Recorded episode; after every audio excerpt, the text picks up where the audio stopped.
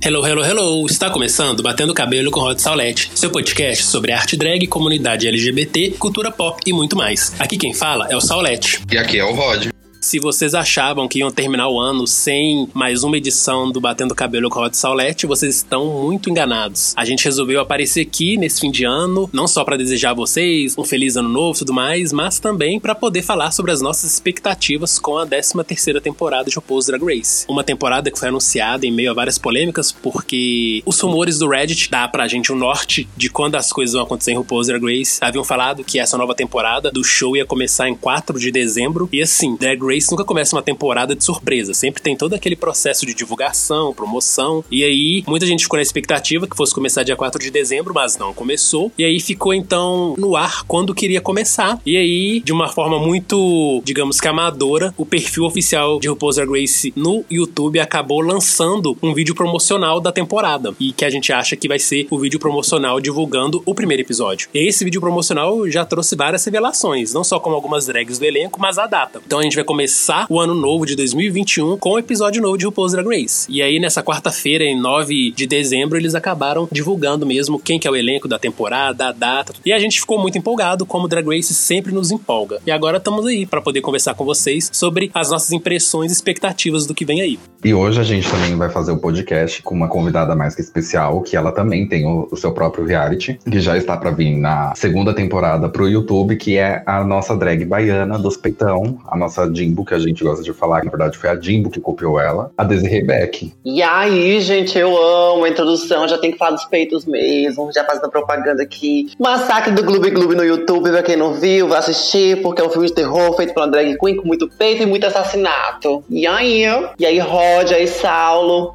Olá, mana. Então, vamos falar sobre essa nova temporada de RuPaul's Drag Race, que já foi feita em um período bem conturbado, que é essa pandemia do coronavírus. Muita gente achou que a gente não ia ter uma nova temporada de Drag Race tão cedo por conta do distanciamento social. Muitos produtos de entretenimento foram cancelados e tiveram que ser feitos de forma remota. E a gente já teve essa experiência de como seria um episódio RuPaul's Drag Race gravado todo de casa, que foi a grande final da 12 segunda temporada. Lógico que uma final é diferente de uma competição em si, então não seria viável fazer uma temporada completamente de casa, mas seguindo os protocolos de saúde, de segurança, eles gravaram muito bem essa nova temporada de RuPaul's Drag Race. Tanto que a gente vai ver algumas novidades na tela, que vai ser um palco maior, uma bancada de jurados maior, a sala de trabalhos também vai ser maior, tudo visando mesmo essa questão da proteção e do distanciamento social. Inclusive, segundo algumas reportagens que saíram, a bancada de jurados vai ter até proteções de acrílico acrílico entre os jurados para que eles não troquem aí, né, salivas e outros fluidos que possam acabar contaminando eles. Enfim, vai ser uma temporada diferente por conta desses protocolos que devem ser seguidos, mas ainda assim, eu acredito que vai manter toda essa magia de RuPaul's Drag Race que a gente está acostumado a assistir.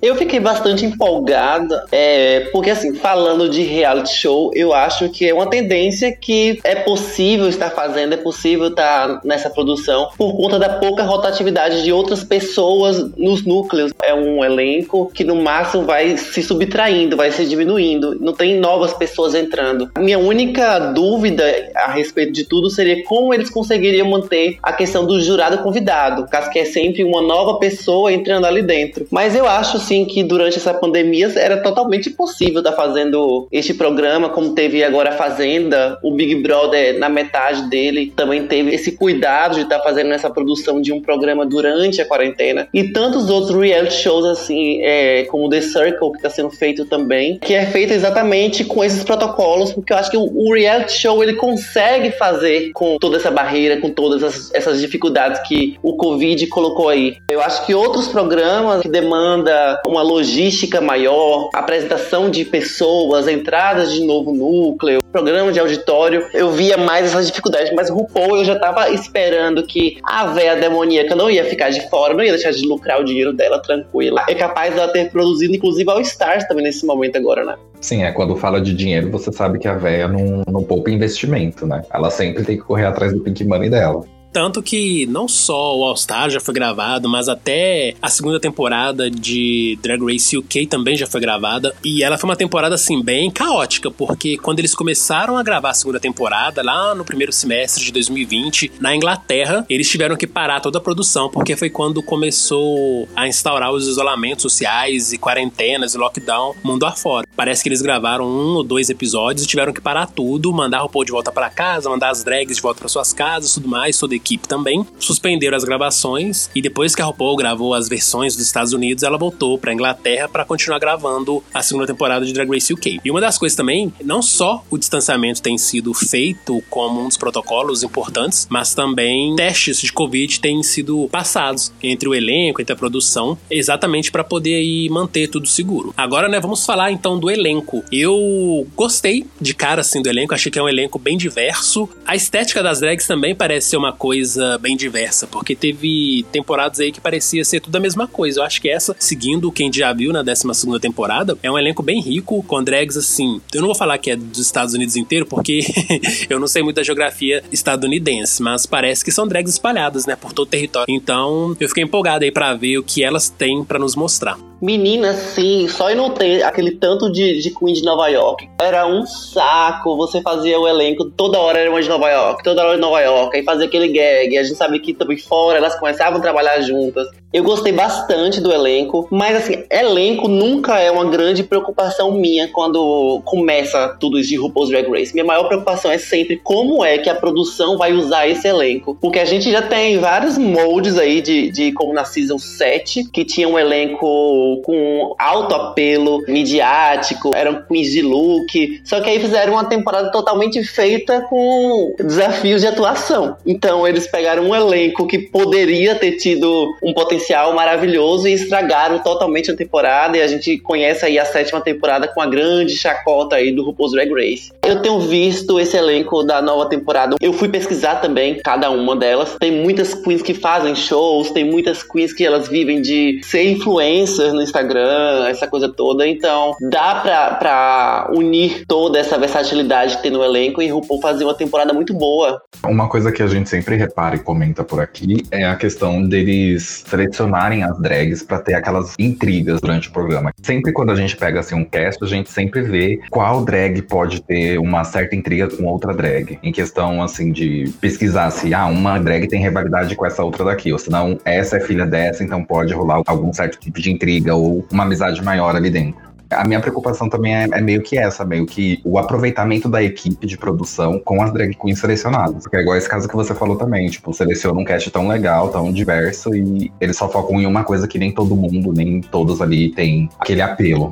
Falando sobre esse ponto de atrito, que inclusive é, são vários campos minados que historicamente é, já tem nas temporadas, eu vejo muito que a gente já tem uma expectativa que as old school elas vão implicar com essas queens de, de look, essas queens mais novatas, mas eu vejo muito isso que é um problema que as pessoas que assistem colocam e essas queens é, ditas old school, as showgirls, elas já vão meio que na defensiva no programa. E eu acho até um pouco injusto injusto, porque são queens geralmente que têm uma história e as pessoas gostam de se basear muito no que é colocado no programa e acaba que por vários motivos elas criam demônios internos, elas não conseguem estar tá mostrando pelo qual elas são famosas assim ao longo da carreira dela. Então, é uma coisa que me incomoda muito. Eu espero que as próprias queens novas também elas estejam atentas a essa problemática, que a presença delas já é uma coisa bem friendly para quem assiste, assim, a gente sabe que a fanbase base de RuPaul's Drag Race é o ó. Talvez agora com o programa tendo uma nova visão, abrindo portas para o que a gente vai falar daqui a pouco, inclusive, faça com que essa fanbase tenha um novo entendimento de tudo, para de jogar hater e talvez até a forma como essas queens se comportem dentro do programa e elas consigam abrir o coração dela, elas consigam fazer o que elas sabem fazer de melhor, é, seja mais é, valorizado. Então é uma coisa que realmente me irrita e, e isso que Roger falou é uma coisa que já tô na expectativa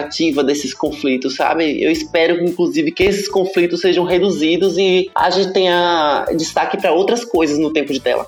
Então, né, já pensando nessa diversidade que tem este novo elenco de RuPaul's Drag Race, vamos começar falando das drags que compõem a 13 terceira temporada. E a gente começa com a Denali, que é a primeira drag do Alaska a competir no nosso reality show favorito. E eu achei ela bem animada, é uma drag que fez questão de falar que é a rainha das performances, também é uma drag novata, já que faz drag há dois anos e meio, e ela acabou me lembrando um pouco da Valentina, talvez seja na voz dela e até mesmo na postura. Eu senti um pouco dessa vibe aí da Valentina. E pelo que eu li, ela também tem origem mexicana, então mesmo que não pareça, temos aí também uma drag latina. E uma das coisas que ela disse que é a preocupação dela na competição é nos desafios de atuação. Então talvez a gente vai ter uma drag que não vai se dar tão bem no Snatch Game. Eu gostei do que eu vi dela. O visual dela do Meet tá muito bom. Eu acho que ela foi desenvolta na entrevista, que é uma coisa que foi bem rara essa temporada. Eu não achei as entrevistas delas no Meet the Queens muito assistível, sabe? Eu assisti um pouco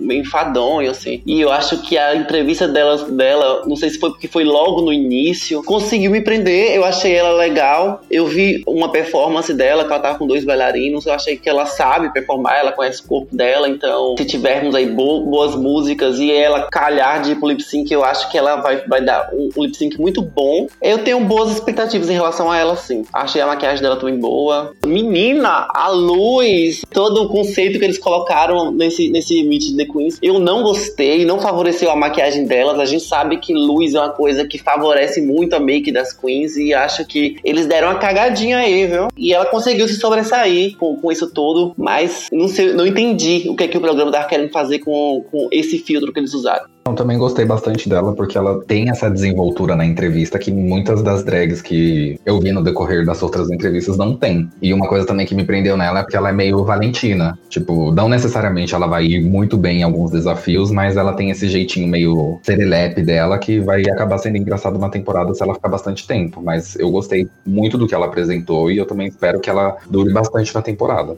longe de mim ser uma pessoa que agora as drags que passam pelo show. Porque uma coisa que eu sempre falo aqui é que eu não crio expectativas com Drag Race. Eu fico empolgado, sim, quando vejo Me The Queens, mas é uma coisa que passa porque eu gosto de me surpreender com a temporada. E uma coisa que eu aprendi muito com a sétima temporada é não criar expectativa com nada, porque quando a gente cria muita expectativa, a gente acaba sobrando porque quem criou a expectativa foi a gente, né? Não o programa. O programa coloca ali a proposta do que vai vir e a gente que acaba criando aí um mundo de fantasias. E quando essa fantasia não acontece, a gente se diz decepcionado. Agora, uma coisa que eu tenho reparado nos Mid Queens, e isso é desde que eu conheço Drag Race, é que essas drags que se soltam muito no Mid Queens não costumam durar muito na competição. Porque o Mid Queens nem sempre é gravado no início da temporada. Normalmente ele é gravado depois do segundo, terceiro, quarto episódio. Teve casos que foi gravado até no fim da temporada. Então, assim, por conta dessa impressão que eu tenho de que as drags, quando são eliminadas no início, acabam se jogando muito no Mid Queens, essas que a gente acha que vão ser muito bem são uma uma decepção na competição. Então por isso que eu não criei tanta expectativa de vê-la na competição, porque às vezes essa imagem que ela passou no Mid Queens não vai vingar nos próximos episódios.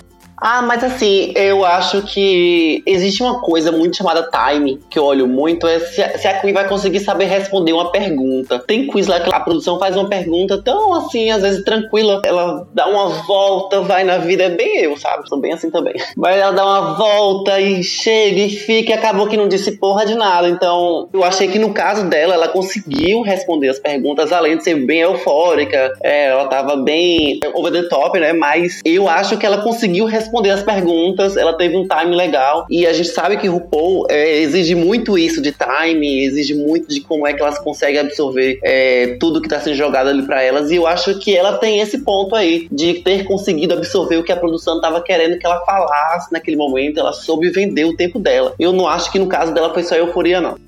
Agora vamos para Elliot, with two T's. Eu fiquei pensando, né, se esse é o sobrenome dela, Elliot com dois T's. Ela é de Las Vegas, faz drag há 12 anos, outra que se diz ser uma rainha das performances, pois adora não só se apresentar, mas dançar, já que a sua formação é de dançarina de balé, e é a terceira vez que ela se inscreve para participar do show. Ela não me moveu muito não, não achei ela tão interessante, e eu também senti uma vibe meio Trinity the Tuck e Alexis Michelle. E Alexis Michelle, né, é conhecida como uma produtora de Drag Race. Então vamos ver se ela vai ter essa postura mais de diretora, opinando em tudo, querendo mudar tudo. Mas digamos que é mais uma drag que, para mim, nesse primeiro momento, se sair, eu acho que não vai fazer muita diferença. A gente também sentia isso aí. Eu acho que é até uma honra para ela ser comparada a essas duas queens, porque eu realmente não vi nada. Eu achei que foram três minutos de entrevista dela ali no, no Meet the Queens, que para mim foi meh, sabe? Se tem uma coisa que para mim representou foi Michelle lá falando meh pra ela. Eu achei, não me disse nada, gente. Possa ser que ela me surpreenda lá, possa ser que não. Então, ela é uma pessoa que se ela me surpreender, que bom. Se ela não me surpreender, que bom, porque eu não, não construí expectativa nenhuma em relação a ela. Sorry. Eu gostei da aparência que ela tem, o visual, na verdade, eu gostei bastante, porque pelo que ela também fala lá na entrevista, que ela não liga muito pra maquiagem, ela gosta mais de fazer o show, então ela é uma drag mais pra performance no palco do que mostrar esses outros dots que ela possivelmente possa ter ou não. Mas também é aquela drag que, no primeiro momento, né, tipo, tá ali, tá ok, gostei mais ou menos, mas eu não sei opinar assim se vai durar muito ou não. É, ela tem cara bem de ser o algodão do pacote, sabe? Tá ali preenchendo o babado. Mas não sei, possa ser que não. Tem uma outra coisa também, assim, que eu reparei de primeiro momento, é que ela pode ser aquelas drags que adora arranjar uma intriga por pouca coisa. Pelo menos é uma vibe, assim, que ela me passou nesse Meet the Queens. É, porque ela parece ser folgada, né? Que qualquer coisa que o povo tá olhando na direção dela, ela já acha que o povo tá com inveja, ou então que tá querendo caçar briga. Ela pode ser uma beach queen, mas no geral eu senti ela uma vibe dessa aí, bem apagadinha, first boot. Vamos ver se vai vingar ela na competição. E por fim, nessa nossa ordem alfabética das drags que foram sendo apresentadas, a gente tem uma hiper mega novidade em RuPaul's Drag Race, que é uma coisa que a gente tem reivindicado há vários anos e que não deveria ser uma novidade em pleno 2020-2021, que é a presença de Gottmik, que é o primeiro homem trans a participar de RuPaul's Drag Race. Ele é de Los Angeles e diz que se incomoda muito que as pessoas sempre confundem o nome dele chamando ele de Gottmilk, mas não é milk, não é nada de leite, é simplesmente Gottmik ou Mick. Ela não se importa desde que, né, falem corretamente isso. A sua especialidade é maquiagem, mas ela disse que é uma drag que vai além da maquiagem. Então a gente pode aí esperar outras habilidades dela além da maquiagem e que ela adora também brincar com gênero em suas criações. E por conta do histórico dela, né, ter uma presença muito marcante nas redes sociais, eu aposto que ela vai ser uma das fan favorites da competição. Não só pelo fato dele ser o primeiro homem trans a participar de Drag Race, mas também por conta desse engajamento que ela consegue trazer dentro das redes sociais. Então, para mim, a Gottmik é uma das apostas aí de chegar longe na competição e de conseguir angariar um grande fandom na temporada. Para mim, ela vai ser uma das primeiras drags dessa temporada a conseguir um milhão de seguidores fácil. A sensação que eu tive me passa muito essa coisa da drag CDF, sabe? Tipo, uma coisa meio que em ti. Não sei se é por conta do grande talento pela maquiagem. É, já é uma pessoa que maquia várias celebridades, maquiou Pablo Vittar, inclusive, por duas vezes. Eu não vou lembrar agora qual foi o clipe e a performance que, que, que maquiou Pablo Vittar, mas o talento pela make já é totalmente notório. Mas eu sinto que, que tem essa vibe CDFzinha. Vai ler o briefing ali, vai fazer tudo que a prova tá pedindo pedindo. Só que eu não sei como é que vai conseguir se destacar já na final. Mas é incrível a participação por vários motivos. Seja pelo fato de ser um homem trans, finalmente já entrar totalmente com as cartas jogadas aí na mesa, porque a gente tem essa entrada, as participações de mulheres trans em RuPaul, que elas foram assumir durante o processo ou pós o programa. E no caso, ele já é um homem trans, totalmente notório, totalmente conhecido. A gente sabe a posição que o programa programa tem, a produção principalmente, que muitas pessoas jogam é, totalmente a, a, culpa em RuPaul. Só que a gente sabe que RuPaul não é quem tá fazendo tudo ali. Claro que RuPaul toma frente, é, quando é, alguém ali apanha, ela que, que dá o rosto ali, a tapa, mas a gente sabe que são muitas coisas envolvidas para aquele programa estar no ar. Me dá uma esperança maior, principalmente chegar em 13 temporadas, a gente sempre tá reclamando e o programa indo tão devagar, sabe? Às vezes eu tenho a sensação de que a cabeça de RuPaul's Drag Race, do programa em si, não da, da apresentadora, está ainda meio que no ano que a primeira e a segunda temporada foi lançada, que é mais ou menos como a gente entende que foi a descoberta da, das nossas cabeças, onde tudo estava sendo altamente discutido na internet, no Twitter, no Instagram, estava tudo sendo muito debatido. Só que RuPaul's Drag Race, naquele momento, ela estava dando cada vez mais falas totalmente transfóbicas. O programa tinha várias falas transfóbicas, mas agora, na 13 terceira temporada, então a gente tem a participação de Got Milk, um homem trans extremamente talentoso, então vai ter uma representatividade tanto por quem é e pelo talento que tem. Então vai ser uma grande vitrine e eu espero que o, o programa consiga destrinchar, consiga se abrir muito a partir deste momento agora. Não só por isso, quando eu vejo um programa assim de TV igual o RuPaul ou uma série favorita pelo público, e não é só para um público específico, não é só para jovens, tipo, tem senhorinhas, senhores que ainda assistem. Então eu acho legal já trazerem essa ideia, mas já era para ter trazido bem antes, para abrir mais a mente desse pessoal que é mais cabeça dura, tipo o RuPaul, e contar um pouco do processo, como que é, por que que a pessoa se identifica com o gênero X ou Y. Então eu achei bem bacana. E sem contar que ela, pelo Meet the Queens, ela tem uma presença muito marcante, tipo, ela tá ali, ela consegue falar e prender a sua atenção, mesmo sendo uma coisa chata, que o Meet the Queens dela, por exemplo, eu achei uma coisa meio chatinha de assistir. Ela consegue te prender, mesmo em um momento assim como esse. Então eu, eu gostei bastante dessa presença dela e também eu quero acompanhar agora para ver como que o programa vai desenvolver a história dela, porque com certeza ela vai ser uma fan favorite e vai bem adiante da competição, porque ela parece ser essa pessoa centrada que segue tudo bonitinho, tudo que estão falando ali, ela vai seguir direito, ela não parece aquela pessoa avoada, igual a gente falou, por exemplo, da Denali. Provavelmente pode acontecer isso em algum momento da competição com ela. Eu espero também que abra muito mais a cabeça da RuPaul, porque a RuPaul já não é uma jovem, né, digamos assim, igual a gente. Tipo, a RuPaul já tem já os 50 anos dela, então ela tem uma cabeça de vó é uma cabeça dura, é algo difícil de colocar, tipo, ó, todo mundo pode fazer coisa X, Y, Z. Como a Michelle Visage tá ali do, do lado dela, ela também deve dar uns tapas na cara da RuPaul e falar pra ela colocar pessoa X Y no programa, porque não tem nada a ver essa coisa de gênero para fazer drag.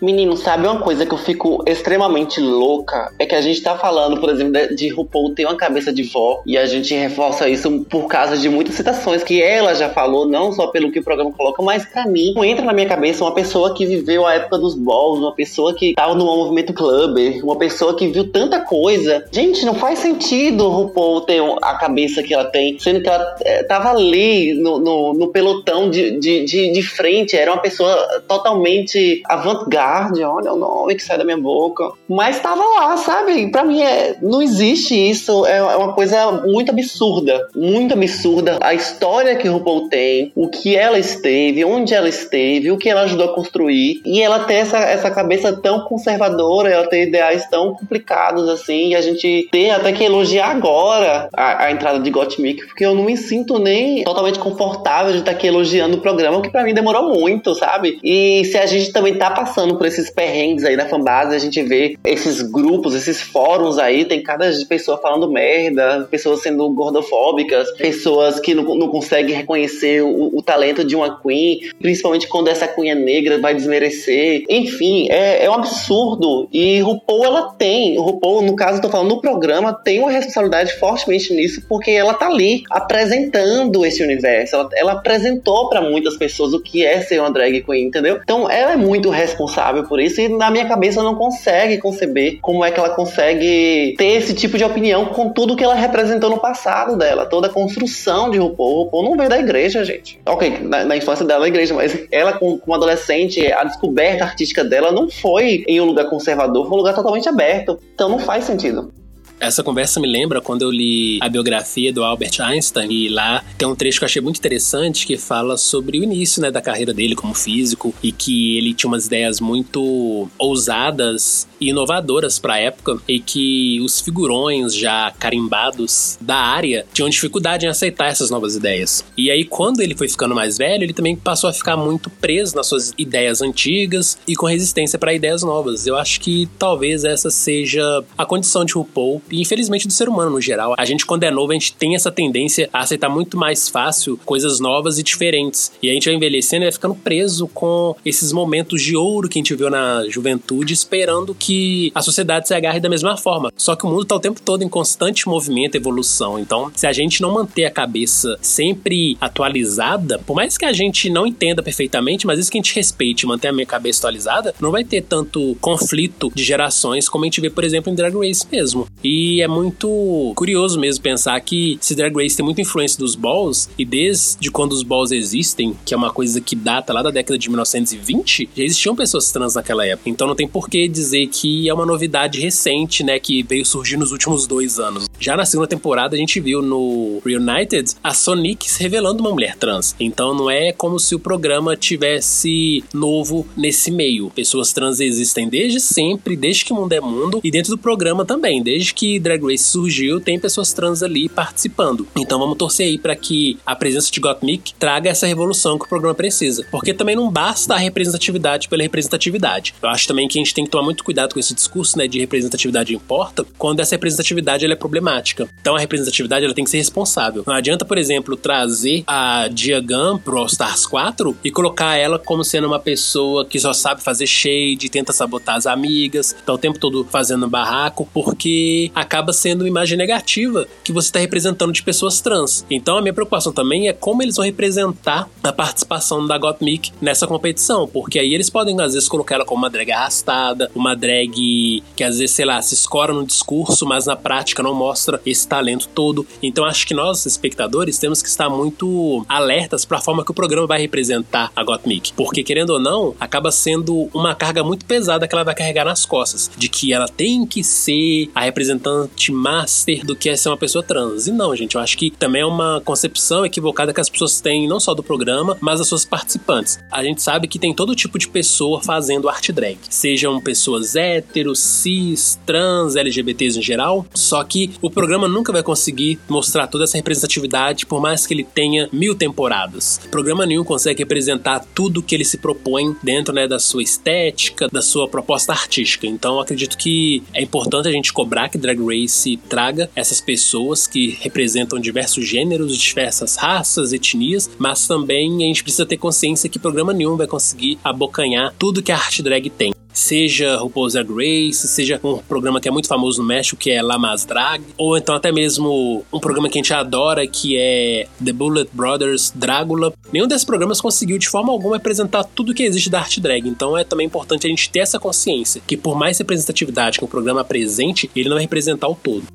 E nem irá, né, gente? A gente tem que entender a questão da diversidade e estar com os olhos abertos a outras produções. Vocês falaram agora de várias produções e eu acho totalmente importante que a gente assista todas essas produções. A gente saiba o dilema da drag latina no, no La Mas Drega, que é um outro contexto. Que a gente assista o Bullet Brothers, que é o, o Dragula, que é um outro contexto. Que a gente também venha pra cá, pro Brasil, que a gente, por exemplo, eu tenho o TNT e é óbvio que eu tenho super, super, super, super, super como referência a RuPaul's Drag Race, mas eu tenho também o Glitter, que para mim foi o, o, primeiro reality show que eu assisti sem entender muito o que era ser drag queen. Temos várias narrativas e é bom a gente estar é, totalmente aberto a isso, a gente conhecer todas essas narrativas que ainda assim a gente não vai conseguir entender tudo da arte, porque é tão múltiplo, é tão enorme, é tão possível tanta coisa que é, é muito complicado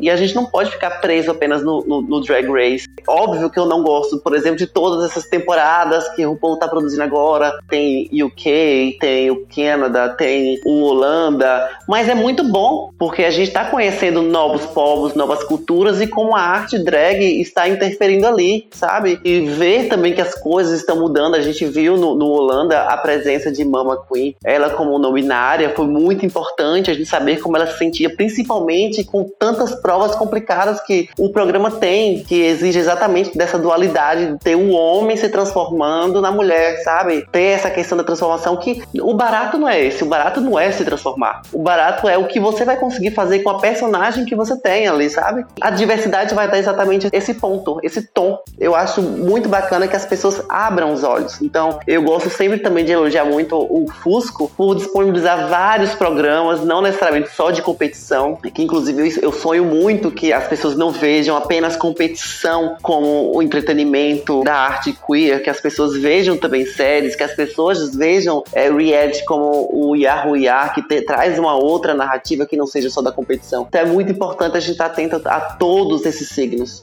E uma coisa que Rod e eu sempre falamos, por exemplo, dos nossos gostos por drag, a gente nunca chegou aqui falando, nossa, eu amo tal drag porque ela é super feminina, eu amo tal drag porque ela parece ter os peitos perfeitos, a maquiagem perfeita, parece uma mulher. Esse nunca foi o nosso apelo. E tanto que a gente, quando convida outras pessoas pra virem aqui comentar no nosso podcast sobre Drag Race e outros realities derivados do show, é por conta de outras visões. Porque a nossa visão, minha e do Rod, é uma visão assim, bem old school, sabe? A gente gosta muito das drags caricatas, comediantes e também um pouco dessas drags mais visuais, especialmente o Rod, quando vai pra esse lado do que a Crystal, por exemplo, fazia na 12 temporada ou a Eve Oddly na 11, que é uma coisa mais conceitual, que realmente não respeita essas imposições que colocam na arte drag. No caso, é não respeitar, mas elas gostam de ir além, porque para elas não existe essa questão de certo e errado, da dualidade, como a própria Desiree já falou. Eu e Rod, a gente tem essa visão mais voltada pro humor pro caricato. E a gente tá cansado de ver drags caricatas que não fazem questão nenhuma de serem exemplos de beauty queens, que não fazem questão nenhuma de ser uma supermodelo que vai estrelar a capa da Vogue. Então pra gente é importante também reconhecer isso, que a arte drag é diversa e que tem arte que vai agradar todo mundo, desde que as pessoas estejam abertas a apreciarem. E a gente falou tanto aqui de diversidade e tudo mais, a gente chega agora para falar da drag preguiçosa, como ela mesma se definiu, que é Joey J. Ela é tão preguiçosa que ela não usa perucas e também não criou um nome drag. Simplesmente pegou o nome dela e colocou lá, Joey J. Ela é do Arizona e diz que desmontada ela é mais feminina do que montada. E que a sua drag normalmente gosta de explorar essa parte que a gente já falou um pouco aqui, que é de não seguir regras. Então, se alguém vir e falar pra ela que ela deve usar peruca, então ela vai fazer questão de fazer sua apresentação sem peruca. Se alguém cobra alguma coisa dela, ela vai lá e faz o oposto dez vezes mais. Então ela gosta muito dessa questão de exagerar e mostrar que ela não tá ali para seguir regras. E ela também vem com um discurso que eu acho que é meio batido, né? Que nunca teve uma drag igual ela na competição. E eu tenho a impressão de que ela também vai ser uma fan favorite, não pela arte drag dela em si, mas por ela ser um boy padrão, branco, bombado e tal. E que quando as pessoas verem as fotos dela sem camisa por aí vão ficar loucas. Joy J, embora seja uma drag muito sincera, eu não sei o que esperar muito dela. E ela também me lembrou um pouco da Layla McQueen, por conta mesmo do cabelo curto e tal, e da maquiagem mais pesando assim pro roxo. Então vamos ver o que ela vai aprontar aí na 13 terceira temporada. Falando em preguiça, eu fiquei com preguiça dela. Pelo discurso, eu acho que ela tinha tantas perguntas, ela tinha tanta coisa para falar ali. Ela só fala, ah, eu não uso peruca. A cada 10 palavras que ela falava, 11 eu não uso peruca. E parece que ela quer fazer disso um acontecimento. Não sei se ela querendo procurar lugar de fala. Não sei. Não sei o que ela queria, mas eu achei enfadonho, eu achei chato. Eu achei que ela pouco falou do que ela pode estar tá fazendo. Ela falou mais sobre as coisas que ela não faz. Ela falou muito mais sobre ela foi aquela coisa muito mi, mi, mi, mi, mi, mi, mi eu, eu, eu, eu, eu, eu. É, eu não senti firmeza, é, a maquiagem dela é muito boa, tem um polimento muito bom, é, principalmente eu tava falando sobre a gente que é drag, a gente vai ficar olhando muito sobre a luz que é colocada lá, se vai favorecer ou se não vai favorecer a Queen e aquela luz não tava favorecendo elas, mas a maquiagem dela tava muito boa ali, né? Ela podia não usar peruca, sabe? Isso não é uma regra. Drag não precisa necessariamente usar peruca drag não tem uma regra. Mas ela não podia fazer disso um fato, sabe? E ela afirma tanto isso que acaba que tudo que ela vai falar depois para mim já perde um pouco de valor. E a mim não deu tesão nenhum de estar tá acompanhando o que ela podia estar tá fazendo ali. Eu não tenho muita expectativa em relação a ela. Não é também uma das pessoas das quais eu tava me simpatizando, não. Inclusive, é uma das que eu menos me simpatizei no elenco. Essa questão dela sempre ficar falando, ah, porque eu não uso peruca, porque eu não faço isso, porque certa pessoa fala que tal drag tem que fazer isso e eu não faço. É uma das coisas que me irritou. Tipo, se eu tô assistindo uma entrevista, eu quero ver a sua desenvoltura e o seu jeito de falar sem ficar me ensinando sempre a mesma coisa. Porque é igual a Desiree falou mesmo, parece que ela vai querer fazer disso um acontecimento durante a temporada inteira. E se for a temporada inteira assim, a gente já sabe já em quem a gente já não vai gostar. Mas a questão que o Saulo falou, por exemplo, uma das coisas que eu não faço antes de começar a temporada é pesquisar para ver como como que as drags são fora da drag toda, tipo, como eles são de boys. Eu realmente deixo ali para ver no momento do episódio, porque eu gosto mais de ter essa surpresa durante o episódio do que antes. Porque se eu ver alguma coisa antes, ou alguma performance que elas fizeram, alguma música ou alguma roupa, eu já sei o que esperar quando passar no episódio. Então eu gosto de ter essa surpresa. Inclusive, até comento com o Salo, eu nem acompanho spoiler. Uma coisa ou outra é inevitável a gente não, não ver no Twitter ou em rede social, mas eu mesmo, assim, ah, eu vou procurar spoiler pra ver quem vai ganhar um próximo episódio, ou fazer tal coisa. Eu não procuro por conta disso. Mas pelo que o Saulo disse, realmente já parecia ser uma drag bombada, porque ela tem um corpão. Não nessa foto do Meet the Queens, mas na foto review promocional, tipo, dá pra ter uma noção que ela tem um corpão.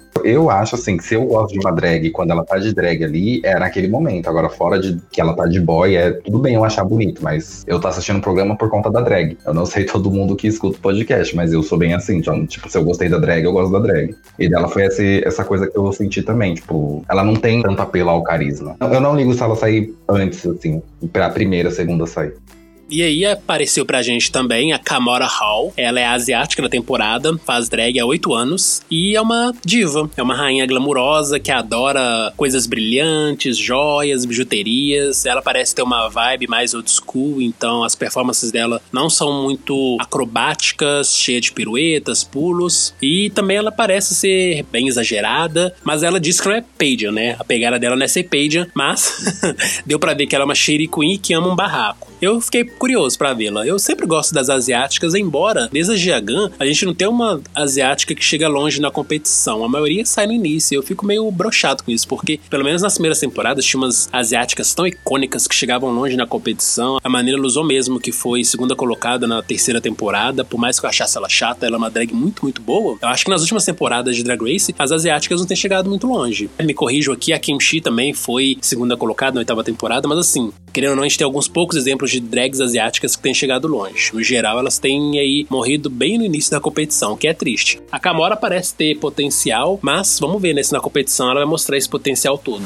Eu adorei, é uma das que eu tô mais empolgada em estar tá acompanhando. Tem um fator também de Jada Hall lá, que é a mãe dela, e Jada pra mim é tipo Deus. Eu tô muito triste, inclusive, que ela ter ganho nesse ano complicado e o reinado dela também vai ser o menor reinado de todas, assim. Agora, já em janeiro mesmo, já, já começa todo o processo. Mas a presença dela seja essa extensão de Jada, eu quero acreditar que sim. Eu quero acreditar que a Camora seja maravilhosa. É um estilo que eu gosto, eu adoro muito essa questão da, da, das old school, porque é de onde eu venho. Aqui em Salvador, é, nós fazemos muitos shows, a gente tem essa questão de transitar com drags que vieram antes da gente. Então a gente tem esse respaldo, a gente admira muito o corre que todas elas têm. Eu tô olhando um artista como a Camora participando, a gente vai olhar os detalhes, todas aquela pedraria que talvez para muitas pessoas as pedrarias sirva como uma forma assim de ser um pouco meio datado, mas não, a gente tem entende que é uma questão de ela saber como é que aquilo funciona na audiência, na plateia. Então tem todo um significado cada look dela ali, sabe? É porque quando você vai ver uma Queen, tudo aquilo vai chamar atenção. E ela tem esse, esse chamariz, ela é um chamariz. Eu gostei bastante também da personalidade dela. Você falou da, das asiáticas, a gente tem participantes incríveis. A Jujubi mesmo é uma das minhas favoritas e ela sempre que participa, ela sempre é top 3 Tô muito empolgada pela Camora. Achei ela on point. Achei ela 10 de 10 pra mim. É bem chique, bem tranquila. Quero ver o que a Camora vai aproveitar. Quero também é, ver o lip sync, que eu sei que ela faz uma dublagem maravilhosa. Então ela vai comer muitos no programa. Acho que assim, todos nós gostamos dela, porque eu também gostei dela, o jeito dela de falar. E ainda mais eu gosto de uma drag que ela consegue medir o tom de shade que ela consegue mandar para as pessoas. Ela já falou que parece ser essa coisa angelical, bonitinha, e no final acaba sendo aquele monstro que adora gongar todo mundo. Isso é uma das coisas que eu gosto bastante. O estilo de roupa que ela tava usando, pelo menos nesse Meet the Queens, eu não curti tanto. A personalidade dela, o carisma que ela fica passando pelo Meet the Queens e também pelo vídeo promocional de revelação foi bem bacana para mim. Eu consegui ver algo positivo. E com certeza, na temporada, eu tô apostando bastante para ela ir até o final, porque a gente sempre sente falta de uma asiática na temporada que não dura muito tempo. E ainda sempre quando entra assim uma asiática, é tipo uma, duas e não tem mais. Então eu tô bem confiante com ela, eu aposto bastante nela, eu espero bons momentos. Então acho que ela vai se dar muito bem nesses desafios de improviso, desafios de comédia. Eu, eu espero isso, porque eu vejo ela como uma comedy queen. Bem, eu vou dar um pouco do meu shade agora. Quando você falou que não gostou muito do look dela, eu na verdade já vi o look dela como se fosse uma evolução dos looks que a Farrah Moore mostrava. Digamos que se a Farrah Moore mostrasse um look muito bem feito, porque ela sempre adorava só usar maiô e biquíni, eu acho que seria essa versão mais adulta e evoluída do que a Kamara Hall nos mostrou no Meet the Queens. Eu adorei o look dela, achei muito lindo e eu acho que ela soube muito bem não só escolher a cor que valorizasse ela, mas também essa questão da predaria mesmo. Eu fico muito incomodado quando as pessoas adoram rotular as drags old school de drags velhas, datadas, antiquadas. Para mim não existe isso, gente. Arte é arte, não importa se a arte de uma drag é para representar o que as pessoas vestiam há 50 anos, há 100 anos, há 200 anos, sabe? Acho que se a drag consegue transformar a arte dela no look, para mim já é muito válido. Não tem essas pessoas ficarem rotulando a arte do outro como inferior só por ser algo mais antigo. E aí também tiver toda essa questão de como as minorias dentro de Drag Race ainda são muito perseguidas, porque se a gente pega aí, por exemplo, uma de Good, ela mostrava vários looks que eram tipo dos anos 60, 50, as pessoas babavam e colocavam ela no pedestal. Eu acredito que as pessoas precisam também continuar sempre ampliando a visão delas do que é arte drag, porque se lá nos anos 90, 80, a gente tinha muitas drags que eram realmente exageradas, camp, bem extravagantes, hoje em dia se valoriza muito essa questão do que é super feminino, que é emular o que é ser uma mulher. E embora isso seja válido, não é a única coisa que deve ser celebrada. E espero que se a Camora chegar longe, ela mostre mesmo essa pegada mais camp ou school que ela disse ser. Inclusive me irrita bastante esse estigma que a fanbase tem com as drags old school. É uma coisa que realmente, pessoalmente, me incomoda. Não que eu seja uma drag old school, que eu sou uma drag, inclusive, que eu tenho pouco tempo de carreira. Mas as minhas grandes divas são geralmente as old school, então elas construíram, sabe? A gente tem que ter um respeito, a gente tem que ter um respaldo, a gente tem que saber que apesar de, entre aspas, não ser cool, que é o que a fanbase novinha tanto quer, elas querem ver o que tá sendo dito na passarela, o que, que a Ariana Grande tá usando usando, conceitos, por exemplo, que Didi Good sempre levava. Pra mim, Didi Good, inclusive, foi bem cosplay durante toda a temporada. Ela sempre ela tava fazendo um figurino baseado em alguém, entendeu? Só que as pessoas adoravam por causa que eram conceitos cool, mas aí as pessoas acabam caindo nesse buraco tão raso que elas não vão observar outros conceitos, olharem por outro, outra dimensão, olhar para outro lado e fica tudo muito um loop em que essas queens old school elas vão caindo, as queens camp, elas também caem muito nisso,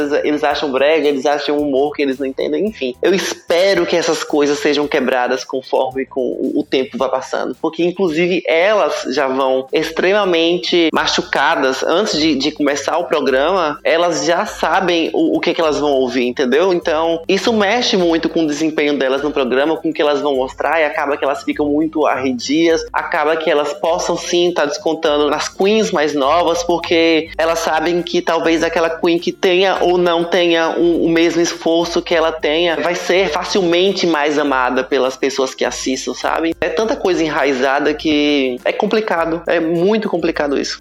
E por fim, temos mais uma drag de Nova York, o que é de lei, né? Que é a maravilhosa Candy Muse. Ela vai ser a Big Queen da temporada e ela é filha da Aja, que conhecemos na nona temporada e depois voltou no All Stars 3. E ela, para mim, é puro carisma. Eu acho que ela foi uma das que conseguiu me prender do início ao fim nesse The Queens. E também vai ser a comediante da temporada, porque dá pra ver que ela tem uma veia humorística muito, muito boa, muito rápida. Então eu tô bem empolgado para assisti-la. É outra drag também também de origem latina. Ela, com muito orgulho, se diz, né, uma drag dominicana. E ela se define como uma rainha barulhenta e beat. E eu que particularmente a acompanho nas redes sociais, vejo que ela tem uma relação muito boa com as outras drags que já passaram por Pose Drag Race. E elas sempre estão se gongando, sempre participa de fotos, ensaios com essas drags, então acho que era questão de tempo. Até a gente ver a Candy Muse em Drag Race, porque ela tem uma relação muito boa, seja com a produção e até mesmo com as outras Who Girls. Agora vamos ver né, como vai ser essa questão dessa intimidade prévia que ela já tinha com o show e se isso vai se tornar cota ou não para ela dentro da competição. Eu acho que desde que ela mostre uma boa corrida, bons desempenhos, essa questão da cota não vai ser presente. Agora, se ela tiver um desempenho fraco e continuar indo longe na competição, aí a gente pode já né, criar uma teoria de conspiração aí que ela foi a cotada da temporada. Mas por enquanto eu não vou usar falar que ela é a cotada da temporada, porque eu acredito que ela tá anos aí tentando entrar na competição e finalmente finalmente entrou. Então vamos ver como é que vai ser aí Candy Muse no programa. Eu tô empolgado, ela é uma das que tem minha torcida.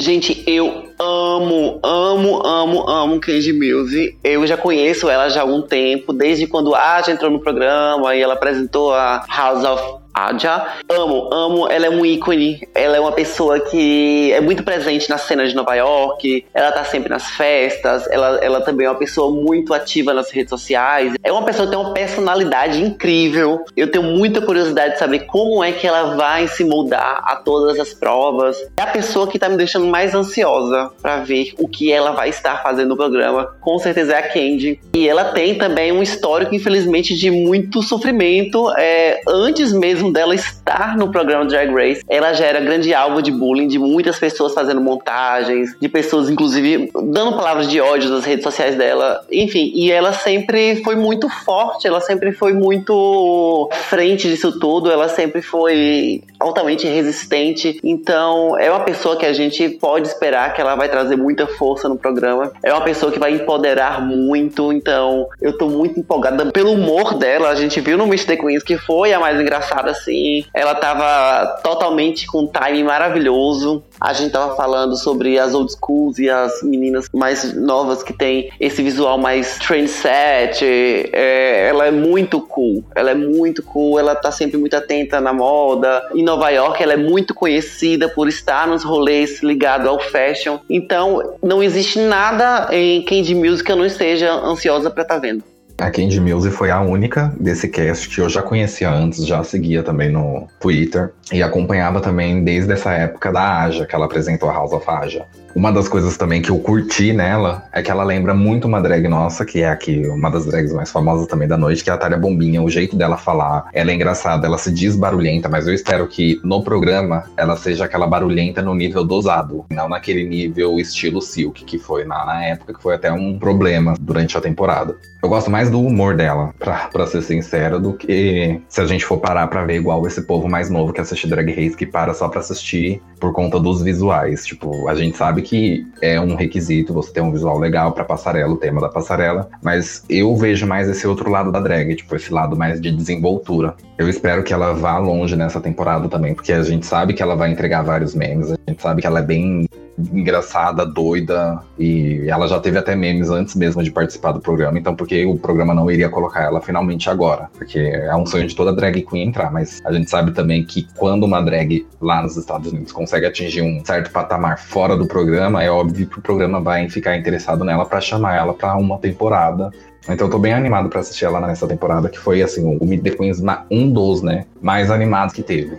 Tem uma coisa que eu costumo achar problemático, que é toda vez que alguma drag brasileira começa a ter destaque, os fãs de Drag Race já começam a compará-las com drags de RuPaul's Drag Race. Ah, fulana de tal parece com não sei quem. E aí, no caso da Candy Mills, eu já acompanhava, mas eu nunca parei de fato para ver algum vídeo dela se manifestando, né? Seja falando alguma coisa, se apresentando, enfim. Sempre acompanhei mais a atividade dela nas redes sociais pelo Twitter. E aí, quando ela começou a falar, a primeira drag que veio na minha cabeça foi a Talia Bombinha. Então, para mim, a Candy Mills é a Talia Bombinha dos Estados Unidos. Só assim, né, pra ver como que pra mim a Thalia Bombinha é um dos grandes ícones referências do nosso país. E durante toda a entrevista da Candy Mills, eu senti muito uma vibe de Thalia Bombinha, que é aquela drag que não se leva a sério, que adora gongar todo mundo e que também sabe do seu valor. Então eu tô bem empolgado para vê-la e eu acho que ela vai ser também uma das fan favorites. Eu acho que a Candy Mills ela tem esse poder de agregar tanto adoradores quanto haters. Então eu acho que vai ser uma temporada assim que a gente vai viver aí defendendo ela nas redes ao mesmo tempo que tá exaltando. E agora vem uma das drags que eu me apaixonei de cara, que acho que a drag representa 99% da população mundial em ano de pandemia, que é a Lalari. Ela já começou falando que durante a pandemia engordou 9 quilos. Então, assim, né? Quem não se identifica, quem na pandemia não engordou. E ela é uma drag também novata, né? Faz sua arte há pouco mais de 3 anos. É uma showgirl que ama entreter e performar e que adora mostrar raba quando se apresenta. Ela deixou claro que adora ficar com a bunda de fora. Mas ela disse também que não sabe costurar e que tem medo dos desafios de costuras. Então, assim, né? Vamos pensar, gente. Já chegamos na 13 terceira temporada e tem drag que não sabe costurar. Eu tenho certeza que a produção escolhe essas drags assim a dedo, porque sabe que elas têm muito a entreter.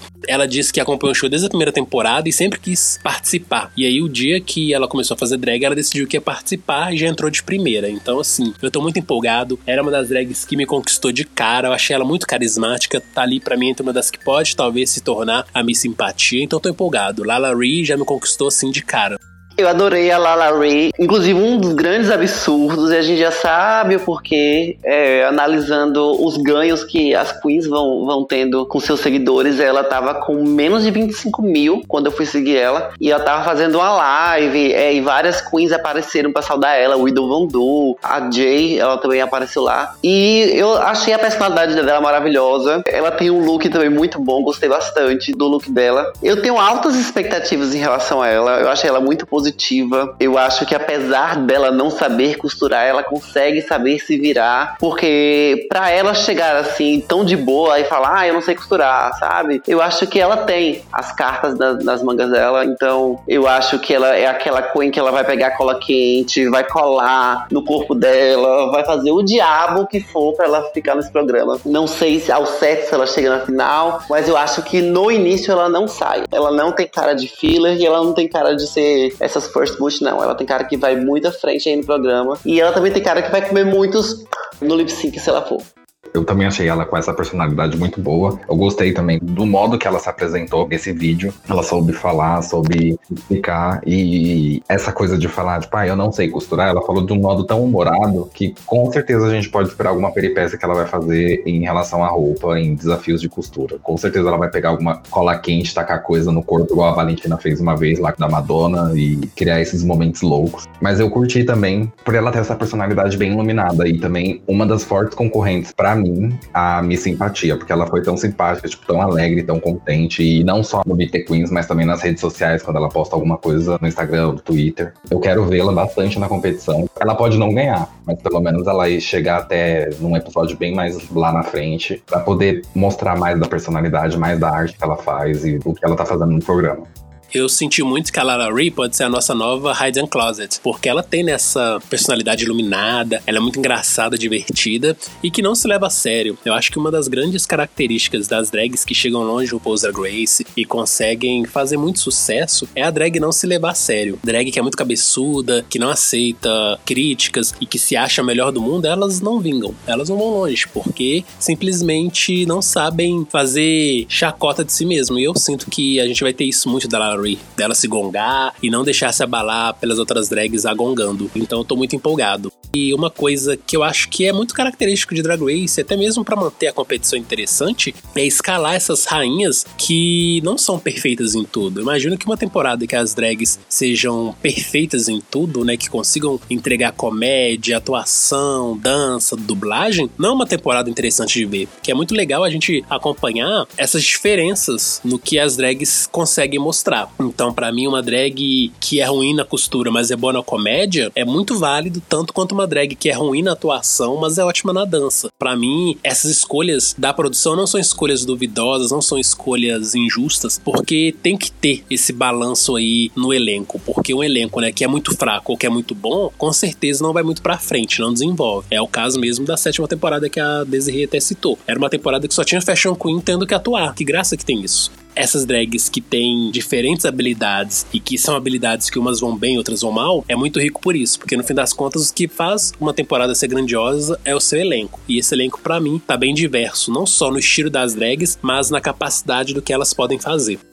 É, e no final de tudo, eu acho que elas têm que ter o fator safo. Elas têm que ser safas, elas têm que saber pegar a, situação, se não souber costurar, se elas forem canastronas na atuação, enfim, se elas não tiverem um preparo, porque a gente sabe que grande parte das drags elas não têm um background, às vezes de costura, às vezes de teatro, de dança, é tudo muito autodidata, sabe? Então, drag tem que naturalmente ter esse fator é, ser safa, conseguir deslizar em todos os desafios, porque no final das contas nós temos que ser nossas produtoras, nós temos que ser nossas maquiadoras, nós temos que ser nossas dançarinas, a gente tem que ser meio que tudo. E, e isso faz parte do, do, nosso DNA. Quem não precisa tem a sorte de ter um staff, que tem vários outros privilégios artísticos aí, elas têm essa sorte, mas assim, a gente sabe que no programa vai ser elas por elas. Então aí vai reinar mesmo o que elas conseguiram absorver durante essa carreira de drag que elas têm.